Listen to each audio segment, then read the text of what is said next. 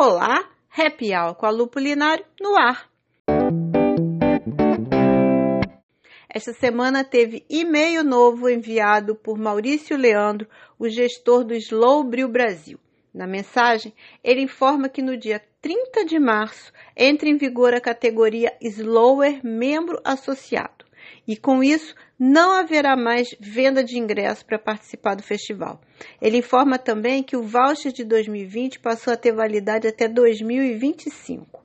No e-mail foi fornecido o link para ver dois vídeos no YouTube. Em um deles, o gestor fez uma breve prestação de contas do montante arrecadado antecipadamente com a venda dos ingressos para o evento do ano passado, que acabou cancelado por conta da pandemia.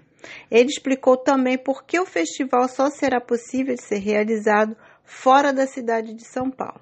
O novo local é um sítio da família distante de 16 quilômetros de Ribeirão Preto, uma cidade paulista também, né? Bom, em outro vídeo, Maurício Leandro informa datas da programação que está sendo preparada e que, além do próprio festival, inclui um evento de jazz em abril e o Slow Savor Brasil em junho. Esse evento vai reunir cerveja e gastronomia.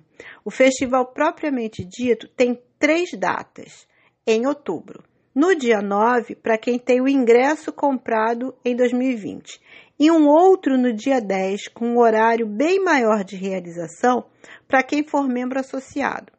Um terceiro dia 15 de outubro foi citado, mas não foi dado maiores detalhes sobre como seria o formato desse do dia 15.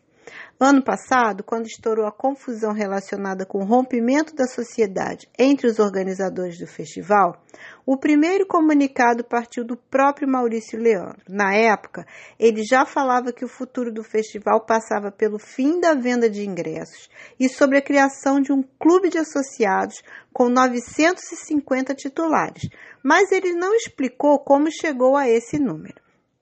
Então, agora é aguardar o comunicado que será feito no dia 30 de março, que vai lançar esse clube de associado. Maurício Leandro, nesse e-mail, último que ele mandou essa semana, não falou nada sobre política de reembolso para quem comprou o ingresso para o festival do ano passado e não está curtindo muito o novo formato que o evento está ganhando.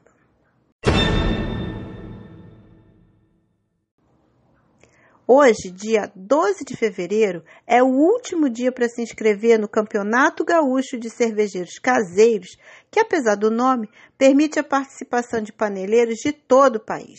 E, como eu já contei aqui, o concurso é uma iniciativa do Festival Internacional da Cerveja, ex-Festival da Cerveja de Porto Alegre, que também realiza a Copa Internacional da Cerveja. Quem tiver alguma dúvida ou quiser conferir ainda o regulamento, é só chegar no site www.comuniquesoniapolinário.com.br que tem matéria explicando tudo por lá. E outro concurso, também voltado para cervejeiro caseiro, foi lançado essa semana, mas com apenas três dias para que as pessoas se inscrevessem. Então, o prazo já encerrou estará em julgamento uma American Pale Ale. O vencedor vai ter sua receita lançada no mercado pela marca Beer da cervejaria New Age. E no lançamento da semana, apesar de ter sido produzido por uma cervejaria, não é cerveja. A Blondine de São Paulo colocou no mercado uma linha de hot seltzer, batizada como Verano. Essa bebida faz sucesso pelo mundo desde que foi lançada em 2016 nos Estados Unidos, mas começou a fazer um enorme sucesso e ficar muito em evidência a partir de 2018. O sucesso dessas bebidas deve-se a uma tendência de comportamento que dá preferência para o consumo de bebidas menos alcoólicas e menos calóricas. Isso porque trata-se de uma bebida apontada como de baixo teor alcoólico, feita com água gaseificada, álcool de cereais e sabores de fruta. Esse baixo teor alcoólico oscila entre 4 e 5%. Então, não é nada tão abaixo do que as próprias cervejas mainstreams tidas como leve têm, né? Que é, a média é de 5% de teor alcoólico dessas cervejas. A Blondine, desde 2016, produz refrigerante. Fazer hot seltzer, o nomezinho safado de difícil de falar.